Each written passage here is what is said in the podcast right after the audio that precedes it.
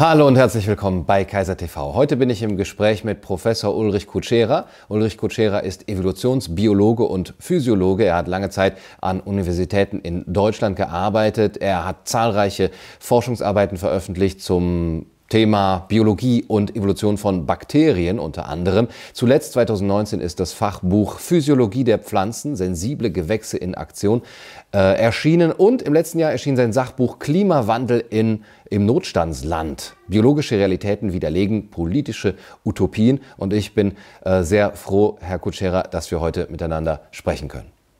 Vielen Dank für die freundliche Einladung. Ja, Sie, äh, ich habe es erwähnt, äh, Herr Professor Kutschera, Sie haben äh, lange in Deutschland gearbeitet. Sie sind jetzt aber, wie ich Ihrer Website und Wikipedia entnehme, bei einem Forschungsprojekt, einem Stanford-Projekt in Kalifornien. Sie sind aber jetzt gerade noch in Deutschland, gerade wo wir sprechen. Ja, also ich bin noch bis Jahresende weitgehend im Homeoffice weil ich Daten zu analysieren habe. Äh, ich bin ja schon äh, seit vielen Jahren eigentlich in Kalifornien verankert. 85 bis 88 war ich komplett in den USA tätig.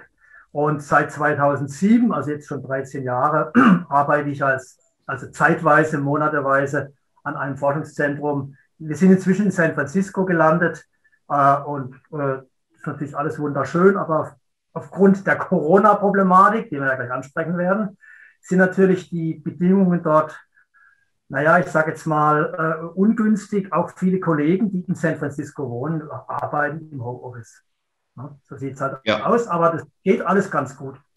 Ja, wenn Sie so, das ist natürlich sehr, sehr weites Feld, aber wenn Sie so die äh, deutsche äh, Bildungs- und Universitätslandschaft derzeit vergleichen mit der US-amerikanischen, äh, kann man da sagen, wo ein, ein härterer Wind weht oder wo es für Forscher einfacher und äh, gewinnbringender ist zu arbeiten? Ähm, eigentlich sind die Verhältnisse an deutschen Universitäten fantastisch, aus nach vielerlei Gründen. Ich konnte ja immer dann die letzten 13 Jahre lang vergleichen, was habe ich hier, was habe ich dort. Ist aber leider so, dass wir halt in Deutschland diese starke Bürokratisierung haben. Dann werden eben eigentliche Leistungen, das sind wissenschaftliche Publikationen, kommen auch noch gleich noch zu sprechen, Research Papers, das wird doch eigentlich zu wenig gewürdigt. Und vor allem, wir haben hier eben eine, eine weitgehend, naja, Gleichmacherei halt auch im universitären System. Schauen Sie, Stanford, Kalifornien sieht es so aus, äh, da bekennt man sich dazu, dass es eben, naja, gut, Individuen gibt, die sind besonders fleißig und kreativ und die möchte man eben auf dem Campus dieser Universität entweder dort selber oder an unabhängigen Forschungszentren äh, gewinnen. Also ich bin dort an einem Forschungsinstitut, was nicht direkt zur Universität gehört und äh, kriege da immer meine freundlichen Einladungen. Sowas wäre in Deutschland politisch inkorrekt. Also kein Unipräsident würde sowas von sich geben. Also letztlich bekennen sich die Elite-Universitäten in den USA, vor allem in Kalifornien, zur Ungleichheit der menschlichen Charaktereigenschaften und Begabungen. Und Sie wissen selber aus einer leidvoller Erfahrung mit Ihren Beiträgen, dass das in Deutschland eben nicht gut ankommt. Das kann man mhm. so, so ungefähr etwa dazu sagen. Auch an deutschen Universitäten nicht. Da ist also die, die Freiheit der Forschung gefährdet aufgrund der politischen Korrektheit. Ja, also wenn Sie sich, dann immer Sie sich basierend auf nüchternen Fakten, ich sage jetzt mal allgemein äußern, gesellschaftliche Prozesse mit einbeziehen, da bekommen Sie Probleme, ist überhaupt keine Frage. Also schon allein Aussagen wie, dass Kinder sich optimal entwickeln, wenn sie eine Mutter und einen Vater haben. Das ist absolut trivial, das weiß jeder, jeder, der drei zählen kann, weiß das.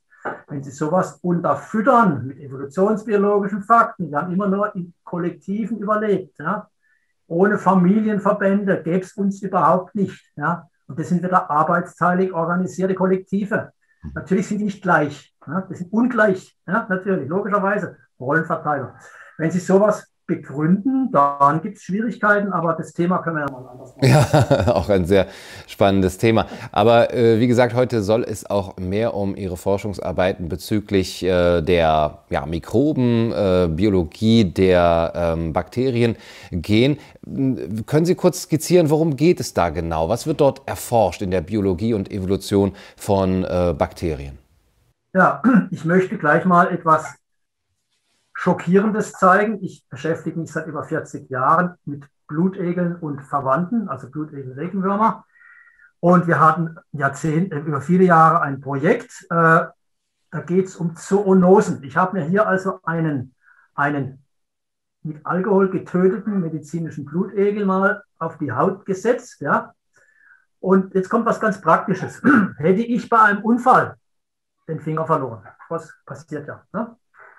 Und der Chirurg hätte meinen Finger angenäht, würde man in der plastischen Chirurgie Blutegel ansetzen, um das Anwachsen ja, vor allem die Blutgerinnungsbarriere zu erreichen. Also medizinische Blutegel sind ganz wichtig in der plastischen Chirurgie, gerade wenn Organe verloren gegangen sind. Sowas. Und jetzt muss ich vorstellen, dieser Blutegel hat im Maul und im Darm Bakterien.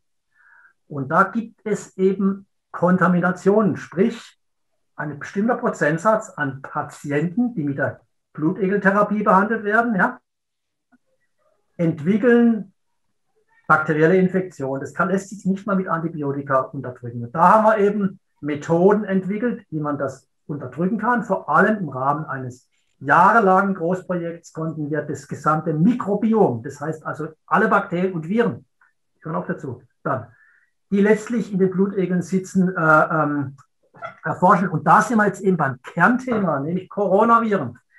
Der Begriff Zoonose, den habe ich gerade erläutert. Also wenn ein Mensch der Blutegeltherapie eben über sich ergehen lässt, ne, man spürt ja kaum was, weil die Blutegel, die, die, die äh, betäuben quasi das Organ. Wenn jemand so eine Chirurgotherapie äh, durchführt und jetzt eine bakterielle Infektion abbekommt, haben wir eine Zoonose. Und das ist der Schlüsselbegriff zum Verständnis der gesamten sogenannten Coronaviren Problematik. Und ich möchte auch Sie wieder, naja, mal, mal etwas klar aufklären. Schauen Sie, ich habe hier einen Nature-Artikel 1968. Da steht drüber, Coronaviruses. Ne? Sie, Sie lesen. 1968, habe ich das ja. richtig verstanden? So, der erste Botschaft von Ihrem YouTube-Kanal. Coronaviren sind 68er. Kinder der 68er Bewegung. Kein Witz, kein Witz. 1968 haben acht führende Mikrobiologen den Begriff Coronavirus geprägt in Anlehnung an diese Oberflächen-Spike-Proteine, die im Elektronenmikroskop aussehen wie die Corona der Sonne. Das passt doch, die Sonnenkinder, die 68er. Ja, das sind die Coronaviren. Also Kinder der 68er Generation. Das ist vielleicht auch nicht überall bekannt. Da wurde der Name geprägt. Bekannt sind Coronaviren natürlich schon viel länger, vor allem weil sie eben auch Standardinfluenza, also Grippen, ja, verschiedene Varianten mit verursachen. Und wenn man jetzt eben den Begriff Corona-Leugner mal vielleicht äh, äh, thematisiert, da ergeben sich dann ganz verrückte, ich sage jetzt mal, Zusammenhänge, die wir jetzt kurz, kurz diskutieren können. Ja, also. Corona, sind Sie ein Corona-Leugner? ja, dieser Begriff ist ja äh, seit äh, einer der erstaunlichsten Begriffe äh, dieser Rhetorik im, im letzten Jahr. Also eigentlich ja, wird er nur von Menschen angewandt, die jegliche sachliche Auseinandersetzung äh, vermeiden wollen und ihr ausweichen ja. wollen. Äh, aber ähm, sind Sie vielleicht selber schon äh, als Corona-Leugner betitelt worden? Und was halten Sie von dem Begriff und wie, wie sollte man damit umgehen, wenn man so bezeichnet wird? Quelle. Ich habe hier den FAZ vom 5, 6. April. Und also eine ehemals wirklich seriöse Tageszeitung. Da steht auf der ersten Seite, Corona-Leugner in NRW radikalisieren sich. Also der Begriff Corona-Leugner wird selbst in der früher mal als seriös äh, betrachteten FAZ äh, verwendet. Ja, und da gibt es noch viel tollere Begriffe. Es gibt nämlich noch den Begriff Pandemie-Leugner. Gut, das wollen wir darüber sprechen. Ich habe Ihnen ja gerade im Intro gesagt, dass die Coronaviren 68er Generation sind und damals haben schon Mikrobiologen im Transmissionselektronenmikroskop diese Viren abgebildet. Und ich habe in diesem Buch, was Sie erwähnt haben, politisch ganz inkorrekt, auch eben Coronaviren abgebildet. Und das Bild zeige ich Ihnen jetzt mal größer. Das das Bild. Und da können Sie sehen, wie die aussehen. Da können wir nachher noch drauf ein, Coronaviren. Also, die Tatsache, dass es hunderte von Forschungsarbeiten gibt, hunderte von elektronenmikroskopischen Bildern gibt. Vor allem eben auch mit standardmikrobiologischen Methoden. Die Infektivität dieser Viren bei Mensch und Tier nachgewiesen ist.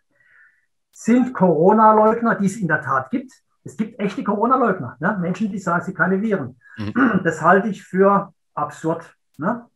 Also Coronaviren als reale RNA-Proteinpartikel, ne? die vor allem bei Fledermäusen vorkommen, können wir thematisieren, über Zoonosen auf Menschen übertragen werden können, genau wie beim Blutegel. Ja? Wer das leugnet, der leidet irgendwo, ich sage jetzt mal, an einem Realitätsverlust. Das ist ganz seltsam. Ne? Okay. Ja, der Begriff wird ja verwendet, wenn wir die FAZ lesen hier wieder. Ja? Ich habe das mal genau durchgeguckt. Auch im Sinne von Menschen, die sich gegen die politischen Maßnahmen zur Eindämmung dieser Pandemie in Anführungsstrichen wenden. Und noch witziger wird es, wenn Sie den Begriff Pandemieleugner sehen. Dann haben Sie auch wieder gelesen. Schauen Sie, das Wort Epidemie stammt aus der Biologie. Das heißt auf Deutsch übersetzt, das ganze Volk betreffend. Also, Epidemien sind Seuchen, die eine ganze Population erfassen. Denken Sie an die Pestepidemie, wo 30 bis 50 Prozent der Menschen verstorben sind. Jetzt gibt es aber sogenannte Prozentrechenleugner. Und gegen die habe ich was. Dann schauen Sie, jetzt rechnen wir mal was aus. Dreisatz, Prozentrechnen. Wir haben 83 Millionen Bundesbürger etwa und 80.000 sollen an oder mit Corona verstorben sein. Die Zahl nehmen wir jetzt einfach mal als Faktum. Ja? Wenn Sie in Dreisatz rechnen können, Prozent rechnen, dann kommt raus, das sind 0,001 Prozent der Bevölkerung.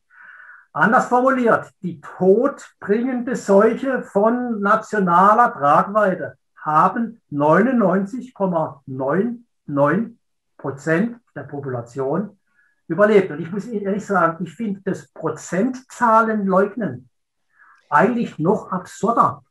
Ich sage Ihnen auch warum. Schauen Sie, wenn jemand hingeht, der, der nicht Wissenschaftsexpertise hat, sagt, na gut, diese 100 Nanometer Partikel und diese komischen Bilder, die ich gerade gezeigt habe, das, das glaube ich nicht. Das, das, das kann man irgendwie noch verstehen, aber warum es Menschen gibt, die keinen Dreisatz rechnen können und zum Beispiel die 0,01 Prozent ausrechnen können, ist da völlig schleierhaft. Dann denken Sie noch dran, ich will Ihnen immer Quellen nennen. Ich habe hier das böse, böse, böse Deutsche Ärzteblatt im Original. Das war nämlich Ausgabe 6, 2020. Und da hat der verrufene Corona-Leugner, Professor Dr. Med Klaus Püschel, da hat ja die ersten Obduktionsergebnisse dargestellt. Und da haben sie, haben sie auch eine wunderschöne Kurve. Na, das sind die Prozentsatzleugner wieder.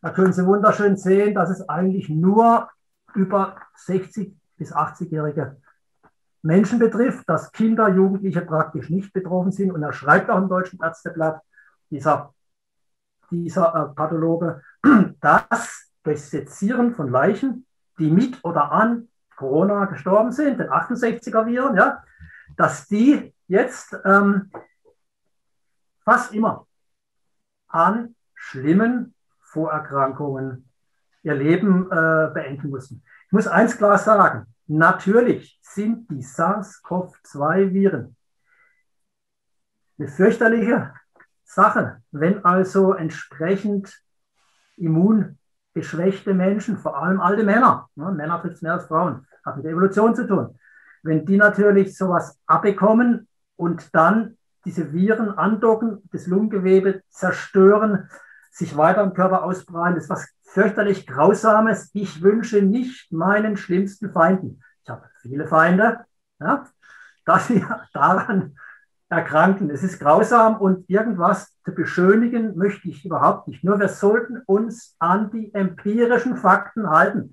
Und wenn Leute, wenn es Leute gibt, die nicht Prozent rechnen können und nicht wissen, dass 80.000, ja, dass das 0,01 Prozent sind, dann ist es für mich ein Armutszeugnis für dieses noch wissenschaftlich anerkannte Industrieland. Ja, ähm, wenn Sie jetzt äh, eben gesagt haben, dass äh, diejenigen, die äh, Viren leugnen, wie Sie gesagt haben, oder die Existenz von Viren an sich abstreiten, ich finde das eine sehr interessante ähm, Position. Äh, die haben ja, Sie haben gesagt, Sie haben die Realität, äh, anders erfasst oder sind nicht mehr auf dem Boden der Realität. Ähm, mich, mich, interessiert diese Position sehr, wie man darauf kommen kann. Ich glaube, die Begründung ist ja, dass es äh, eben nur Exosome sind oder nur, nur Teile, äh, Bausteine, die dort eben nachgewiesen wurden. Ähm, wie, wie begegnen Sie solchen wirklichen Corona- oder Virenleugnern? Wie, wie kann man da argumentativ äh, vorgehen?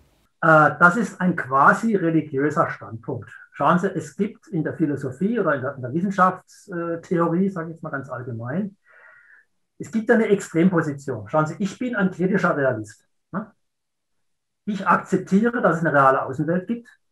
Ne? Idealisten sagen, es gibt keine reale Außenwelt, aber die reale Außenwelt ist mir nicht komplett zugänglich. Ne? Ich brauche ein Transmissionselektronenmikroskop, da habe ich ganz viel Erfahrung damit, um zum Beispiel diese real existierenden SARS-CoV-2-Viren nachweisen zu können. Ja, die kann ich nicht sehen. Ja. Es gibt aber Leute, die sagen, ich bin Idealist. Es gibt keine reale Außenwelt. Die Welt ist ein Traum. Und es gibt den sogenannten Denialism. Das ist ganz verrückt. Das sind Menschen, das sind immer mehr, die leugnen die wissenschaftliche Denk- und Arbeitsweise, die leugnen, dass es empirische Fakten gibt. Das ist eine Bewegung, da sollten wir uns wirklich Sorgen drum machen. Das gerade unter Jugend greift jetzt immer mehr um sich. Das ist eine, eine Extremform von Wissenschaftsfeindlichkeit. Was ich aber verstehen kann, das sage ich Ihnen nochmal, um solche Zellschnitte, sowas darzustellen, das habe ich selber äh, immer, äh, habe ich selber empirisch in meiner Laufbahn immer wieder gemacht. Also ganz, ganz viel können Sie gucken. Ich habe über 300 Publikationen. Da sind 100 mit solchen Bildern drin. Also mit transmissionselektronischen Bildern. Das ist ein sehr, sehr großer Aufwand. Riesenaufwand eigentlich. Da brauchen sie Gerätschaften und zum Teil geht es noch mit technischem Personal. Und dass Leute, die da überhaupt keinen Zugang haben, sowas einfach, ich sage jetzt mal, ausblenden. Äh, naja gut, dafür kann man irgendwie auch Verständnis haben. Es steht auch Furcht vor der Wissenschaft. Sowas in der Richtung. Mhm. Also um das abzuschließen, ich finde das Leugnen der real existierenden Viren, dazu, dazu gehören eben die SARS-CoV-2-Viren, 1968 wurde die Corona-Viride als Familie etabliert, ja, haben wir schon mal ein paar Mal gesagt. Das halte ich für eine völlig unakzeptable Position. Allerdings, wenn jetzt jemand hingeht, das wird spannend, wenn jemand hingeht und sagt, ich, ich lehne den Begriff Corona-Epidemie oder Pandemie ab, da müssen wir vorsichtig sein, denn Epidemien sind per Definition im Seuchen das ganze Volk erfassen. Mhm. Und wer einen Dreisatz rechnen kann, der weiß, dass es dass 99,9 Prozent der Menschen diese todbringende Seuche überlebt haben. Mhm. Also muss man im Grunde den Epidemie- oder Pandemiebegriff irgendwie neu definieren. Mhm. Darüber kann man diskutieren. Mhm. Also ein Epidemieleugner, mhm. der, wie ich gerade gesagt habe, statistisch argumentiert, muss man ernst nehmen. Aber ein Coronavirenleugner, da, da wird es problematisch. Ne? das fällt für mich in die Richtung Esoterik, äh, Religion. Ich bin Atheist, ich habe mit Glaubensinhalten nichts zu tun. Ich mag auch keine Ideologien grundsätzlich. Das ist mir zuwider. Ich, ich orientiere mich an Fakten, ziehe daraus meine Schlüsse und bin damit sehr gut durchfliegen. Ja. Abschließend nochmal zu der Frage nach der Virenleugnung. Ähm, ich bin einmal gefragt worden, ob ich äh, ja, wirkliche Virenleugner ähm, auch interviewen würde oder ob ich gerne eine Talkshow sehen würde, vielleicht äh, mit Professor Kutschera als äh, Gegenpart in einer Debatte. Und ich sagte, ja, das finde ich doch super. Ich als Laie, ich weiß doch nicht, was da jetzt ähm, wirklich auch Stand der Wissenschaft oder ich kann ja die Argumente nicht einfach so, ich muss die ja erstmal glauben, ich würde es aber gerne hören. Ähm, würden Sie in so ein Gespräch gehen und ähm, äh, halten Sie die wirklichen Virenleugner für, oder ich sage jetzt mal, die, die die Existenz von Viren abstreiten, für einfach so verstrahlt, so wie Sie gesagt haben, religiös äh, motiviert vielleicht oder so pseudoreligiös, haben die ähm, ähm, sachlich oder äh, haben die etwas sachlich einfach nicht verstanden, Ihrer Meinung nach, dass sie gewisse, gewissen Fehler gemacht haben und in ihrer Argumentation irgendwo abgebogen sind? Oder haben die vielleicht sogar eine politische Agenda, äh, die sie dazu treibt, äh, ja, gewisse ähm, Studien oder äh, Forschungsergebnisse einfach auszublenden und sie möchten damit etwas anderes erreichen? Also ich habe mich in meiner Laufbahn sehr lange mit dem Kreationismus beschäftigt, also letztlich diese, diese religiös, also christlich-religiös motivierten Gegner der Tatsache Evolution. Ich betreibe auch Evolutionsforschung Und äh, habe dauernd neue Arten entdeckt, also zum Beispiel diesen Wurm, den, den ich jetzt nochmal zeigen will. Das ist also eine, eine Blutegelart, die wir mit DNA-Sequenzen als Spezies äh, identifizieren können. Gut, äh, seit ich mich aber dann gegen die Gender-Ideologie ausgesprochen habe, das war 2015 in den USA in San Jose auf einem großen Meeting, bin ich, und dann ein Buch geschrieben habe, Gender Paradoxon, bin ich quasi zum, naja, Antichrist irgendwo geworden. Also ich bin eine Unperson. Na, wissen Sie, ähm, wie soll ich mich ausdrücken? Von mir aus. Ich bin eine Unperson. Also mich würde sowieso kein Mainstream-Kanal einladen. Ich bin quasi von vornherein hier. Äh, es geht gar nicht mit mir. Wissen und was halt da wieder mich wirklich erstaunt, dass man also mit äh, wissenschaftlicher Expertise, das interessiert die überhaupt nicht. Ja? Also ähm, es geht da wirklich nur darum, wer das sagt, was gesagt werden soll im politischen Kontext. Aber wer eben sich auf Fakten bezieht, wie wir es jetzt gerade machen in diesem wissenschaftlichen Gespräch, sage ich mal, da wird einfach, das wird einfach nicht gewollt. Die Leute wollen es einfach nicht.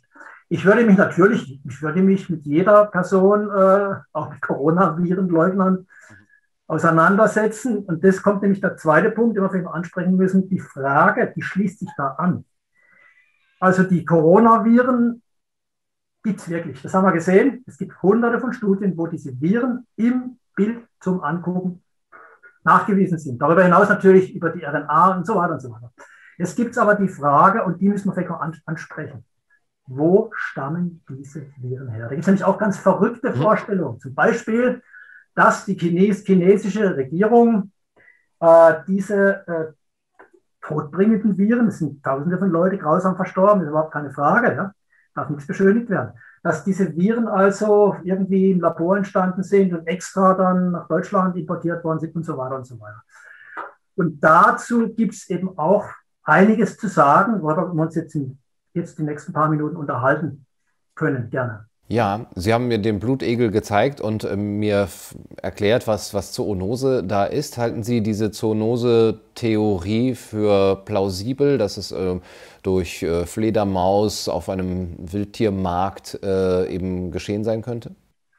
Ja, da kann ich wieder authentisch werden. Äh, ich war 2013 ähm, als äh, Consulting-Professor in Peking längere Zeit, habe Vorlesungen gehalten und so weiter habe sehr viele Kooperationsprojekte auch mit chinesischen Wissenschaftlern, sehen Sie mal eine Publikation, da kommen, da kommen lauter chinesische Namen vor, bin ich manchmal der einzige Europäer. Ja. Und äh, Sie müssen eins bedenken. China wird in 20 Jahren die Naturwissenschaften dominieren. Die machen riesen Fortschritte, die investieren enorm in Ressourcen.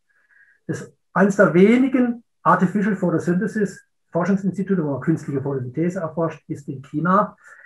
Die, die investieren so stark, dass sogar Stanford-Professoren zum Teil nach China gehen sind. Also e-, enorm. Und da werden sich alle noch wundern, was da auf uns zukommt. Das wissen die Leute noch gar nicht. Auch die USA wird immer mehr dominiert im Bereich. Das ist eine. Und ich hatte das Vergnügen damals, in China arbeiten zu dürfen. Das habe ich in dem Buch habe ich jetzt dargestellt. Äh, und wenn Sie die chinesischen Verhältnisse kennen, das ist unglaublich. Also erstens gibt es in China in bestimmten Kreisen einen Hitlerkult. Verrückt, habe ich auch in dem Buch alles dich dargestellt. Hitlerkult. Mhm. Mir wurde von Akademieprofessoren zum Beispiel, äh, naja, stundenlang erklärt, was Hitler für ein toller Typ war und, äh, und so weiter. Ich habe natürlich habe natürlich da in massivster Form widersprochen. Ich habe als Beleg hier sogar Bilder von einem Flohmarkt aus China, wo da werden also Hitler-Porträts liebevoll ausgestellt, können Sie kaufen. Ich habe nicht ganz gekauft. Wenn sie mich am, am Zoll gefilzt hätten, das wäre problematisch gewesen. Alles eine, der Hitlerkult in China. Ich habe dann versucht, ähm, mit einem Professor, der mich eingeladen hat damals, ähm, ähm, abzuklären, dass das halt ein pathologischer, krankhafter Massenmörder war. Das war ein Grund, warum ich in dem Buch ein Kapitel über Hitler drin habe. Und dann hat er mir gesagt, also ihr Europäer mit euren komischen Menschenrechten, das sehen wir völlig anders. Ne? Also ich bin da gar nicht rangekommen an den. Das ist das eine. Es trifft aber natürlich nur eine bestimmte Gruppe, nicht alle Chinesen. Aber in dem Kreis in Peking, in dem Professorenkreis, die haben also alle Reden auf Chinesisch übersetzt, äh, auf CD gebrannt und sind da also ganz, ganz, der beste Rhetoriker aller Zeiten, musste ich nur sagen. Jetzt kommt der zweite Punkt. Das passt, vielleicht passt es sogar dazu. Die Wissenschaft wird in China ganz massiv äh, politisch unterwandert und gesteuert. Ich hatte also zum Beispiel, ich hatte immer Gespräche mit Arbeitsgruppen, habe die beraten. Ne? Ich war beratender Professor, ich kam da aus Stanford gerade rüber.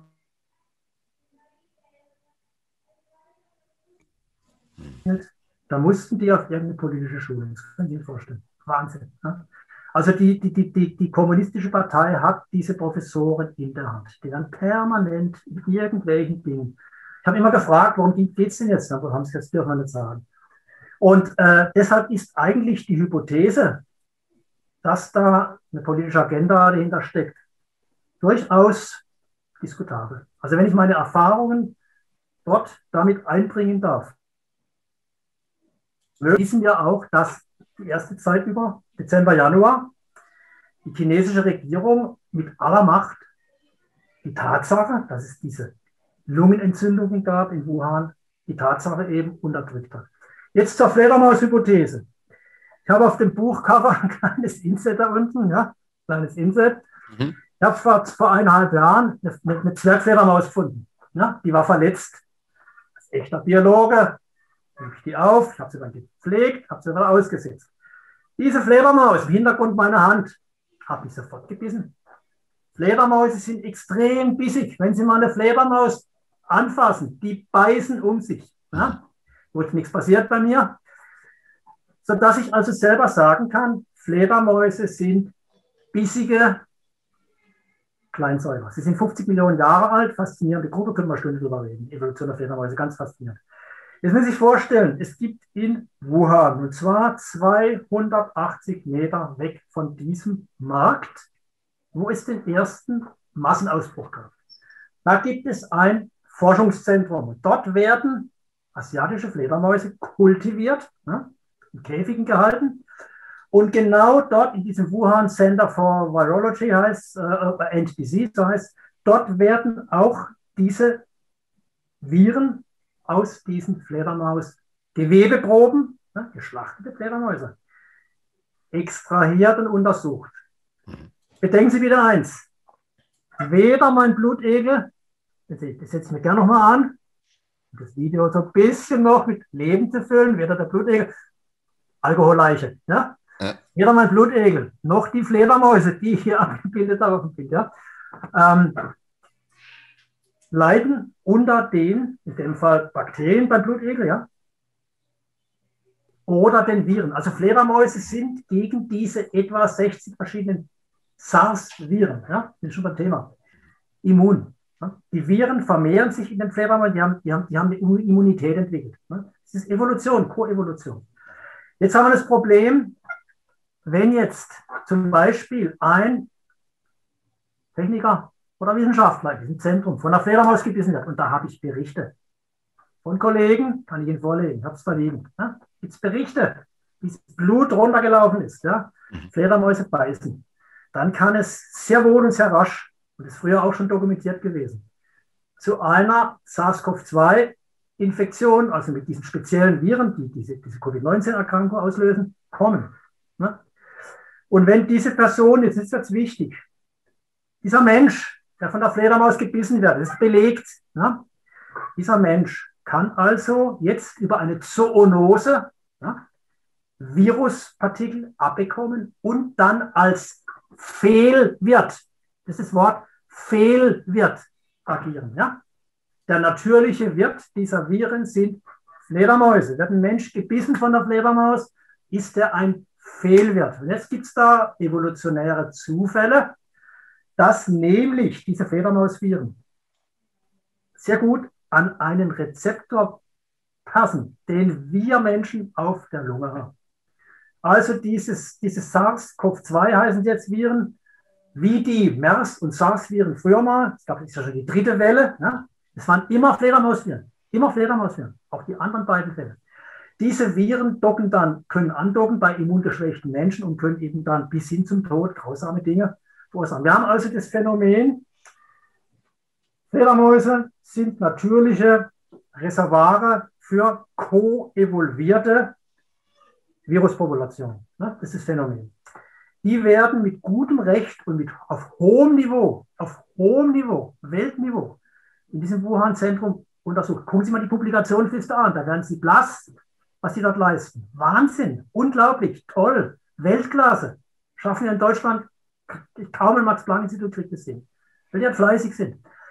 Und jetzt gibt es eben diese Fledermaus-Biss-Hypothese und die halte ich doch für sehr wahrscheinlich, dass es sich also um eine Zoonose handelt, ne?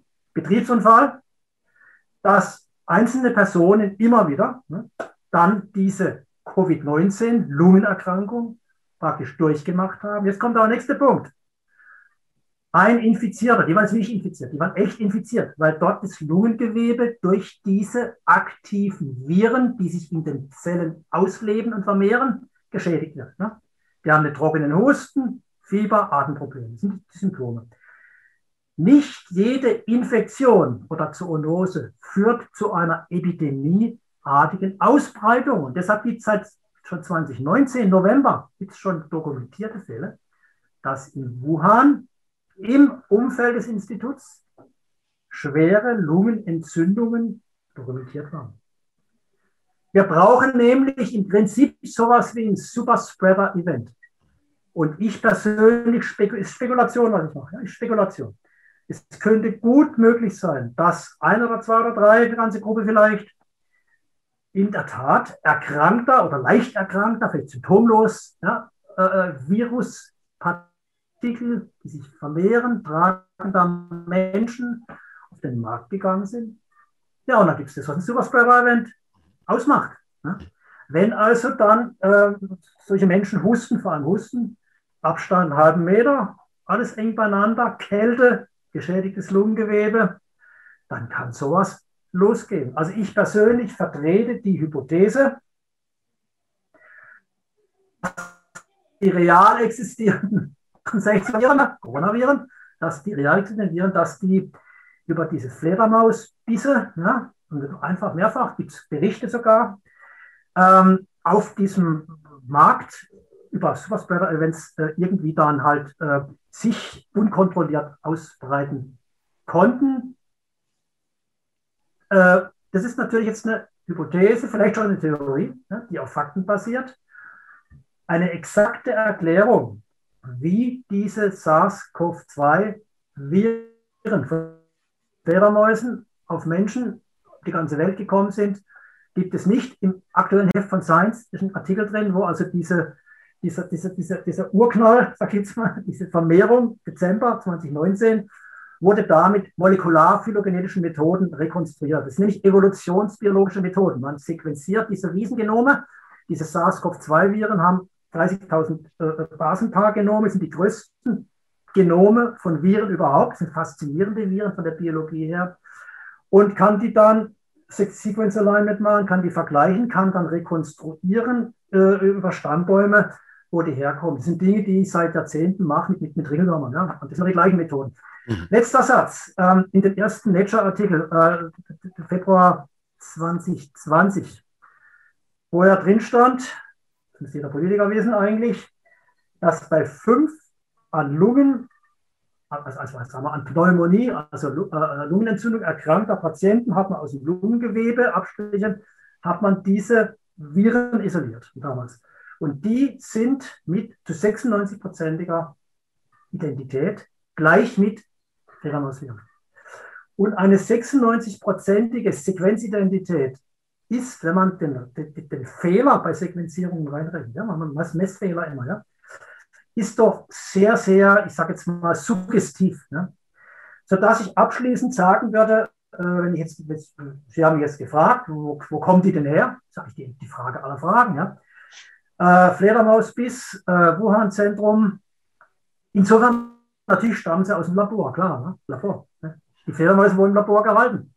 Mhm. Und was die Leute auch nicht wissen, es gibt sogenannte Gain of Function Studies. Was heißt das? Wenn man jetzt die Interaktion dieser Viruspartikel, also wir sind ja diese Ärmchen, die Ärmchen, die Krone, ja, diese Spike-Proteine. Wenn man jetzt die Interaktion der Spike-Proteine mit diesem Rezeptor, den wir auf unserem Lungengewebe haben, ne, wenn man das jetzt untersucht, kann man zum Beispiel über genetische Manipulation von Viren im Labor die Infektivität steigern. Das macht man aber nicht, um die Leute umzubringen. Das macht man, um dieses Andocken dieser Spike-Proteine am menschlichen Rezeptor, um die, den Infektionsprozess, um den zu erforschen.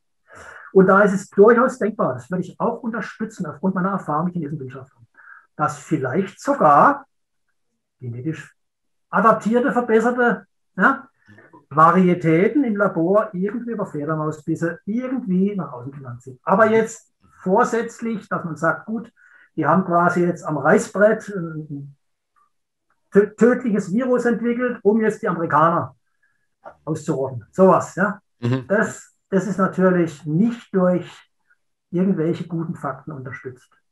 Das würde ich so in etwa sagen. Mhm. Letzter Satz dazu. Offene Grenzen haben natürlich entscheidende Rolle gespielt. Es gibt einen Bericht in der Bildzeitung, den habe ich jetzt nicht griffbereit, kann ich aber zeigen. Es war irgendwann im April, Mai, ein Student aus New York nach Deutschland geflogen. Bildzeitung, große Schlagzeile. Da war New York wirklich ein Hotspot. Ganz fürchterlich. Ne? Ganz, ganz viele Erkrankte. Da ist er reingelatscht und gesagt, hallo, hallo, hallo, ich komme aus New York. Und niemand wollte ihn untersuchen. Also zur Bildzeitung. Schlagzeile, Bildzeitung. Das heißt also, als das schon in China wirklich ganz dramatisch war, nur durch den drastischen Lockdown haben sie es dann in den Griff gekriegt, waren immer noch offensichtlich nach Deutschland hinein so offene Grenzen, dass ein Student äh, rufen müsste, hallo, guckt mal, ich komme aus New York, und so, geht doch durch, alles gut. Ja. Und wenn man sich das natürlich jetzt vergegenwärtigt, diese offene Grenzenideologie, äh, dann kann man sich das gut vorstellen. Das sind so etwa meine, äh, so etwa meine Sicht mhm. zu den Corona-Leugnern. Mhm. Ja, diese offene Grenzenideologie haben wir ja jetzt äh, derzeit nicht mehr. Sie haben uns jetzt etwas über den Ursprung, äh, die Thesen vorgestellt und die Ausbreitung. Was kann ein Evolutionsbiologe über die Maßnahmen zur Eindämmung, also die nicht pharmazeutischen Maßnahmen sagen? Hilft es sehr viel zu testen? Hilft es äh, eben die Grenzen sehr äh, zu, zu bewachen, zu schließen? Äh, helfen Lockdowns? Äh, gibt es da wissenschaftliche Erkenntnisse? Sie haben ja in einem bewundernswerten Gespräch mit einem Kollegen vor zwei Tagen äh, das Thema schon behandelt, Professor Michael Isfeld, hat mich sehr beeindruckt. Und er hat ja klar gesagt, da schließe ich mich auch an, dass alle soliden Studien, die wir bis heute haben, ich habe die alle gelesen, habe die alle archiviert, ne, gezeigt haben, dass ein sogenannter Lockdown, das heißt also letztlich das Runterfahren der Wirtschaft, dass das nichts bringt. Gucken Sie nach Schweden. Kaum ein Lockdown. Ne? Oder schauen Sie jetzt nach Florida, Texas. Da haben wir auch kaum Probleme, obwohl ja alles wieder normal ist. Lockdowns haben offensichtlich, wenn man solide Studien betrachtet, wenig oder gar nichts gebracht. Sie haben massiv negative Konsequenzen für die Psyche der Menschen, ganz klar. Also abgesehen davon, dass natürlich Freiberufler alle pleite gehen und so weiter und so weiter, wirtschaftliche Schäden. Aber auch Menschen sind Herdentiere, wir sind adaptiert an Artgenossen. Das Schlimmste, was ein Mensch antun können, ist Einzelhaft. Und wenn Sie Kinder jetzt noch mit, mit, mit Maulkörben versehen und, und sie dann noch einsperren, da, da fehlen mir einfach die Worte. Ne? Weil das ist einfach unglaublich sowas. Man kann dazu gar nicht sagen. Ja. Mhm. Also es gibt vernünftige Maßnahmen, die habe ich in meinem Buch dargestellt. Zum Beispiel, sehr vernünftig, im Winter Großveranstaltungen in Innenräumen zu untersagen. Mhm. Absolut sinnvoll, absolut auf der Influenza. Denn ähm, Coronaviren, wie auch Virus, äh, andere Viruspartikel, also Influenza zum Beispiel, die werden ja vor allem oder fast ausschließlich zu 99,99 Prozent, also praktisch ausschließlich in Innenräumen übertragen. Draußen passiert nichts, aber Wind und so weiter.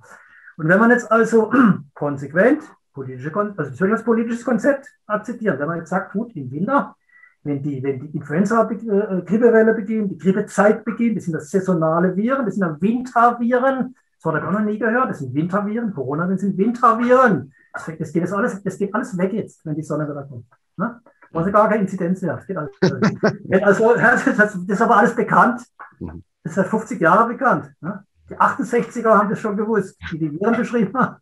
Nee, also wenn man jetzt zum Beispiel sowas macht, ne? absolut sinnvoll, grundsätzlich. Das ist sinnvoll.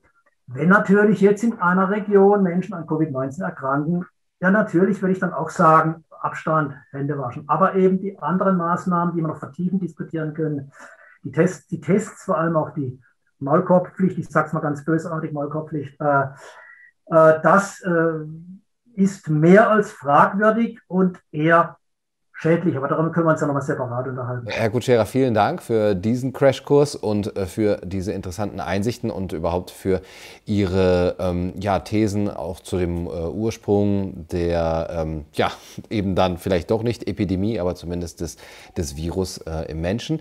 Und ähm, vielen Dank für das schöne Gespräch. Und ich bedanke mich für die freundliche Einladung. Es war mir ein Vergnügen. Danke. Das war's für heute bei Kaiser TV. Äh, ich hoffe, das Gespräch hat euch gefallen. Ihr könnt ein weiteres Interview mit Herrn Professor Kutschera äh, sehen hier auf diesem Kanal. Ich verlinke es hier oben. Bis zum nächsten Mal. Macht's gut. Du, du, du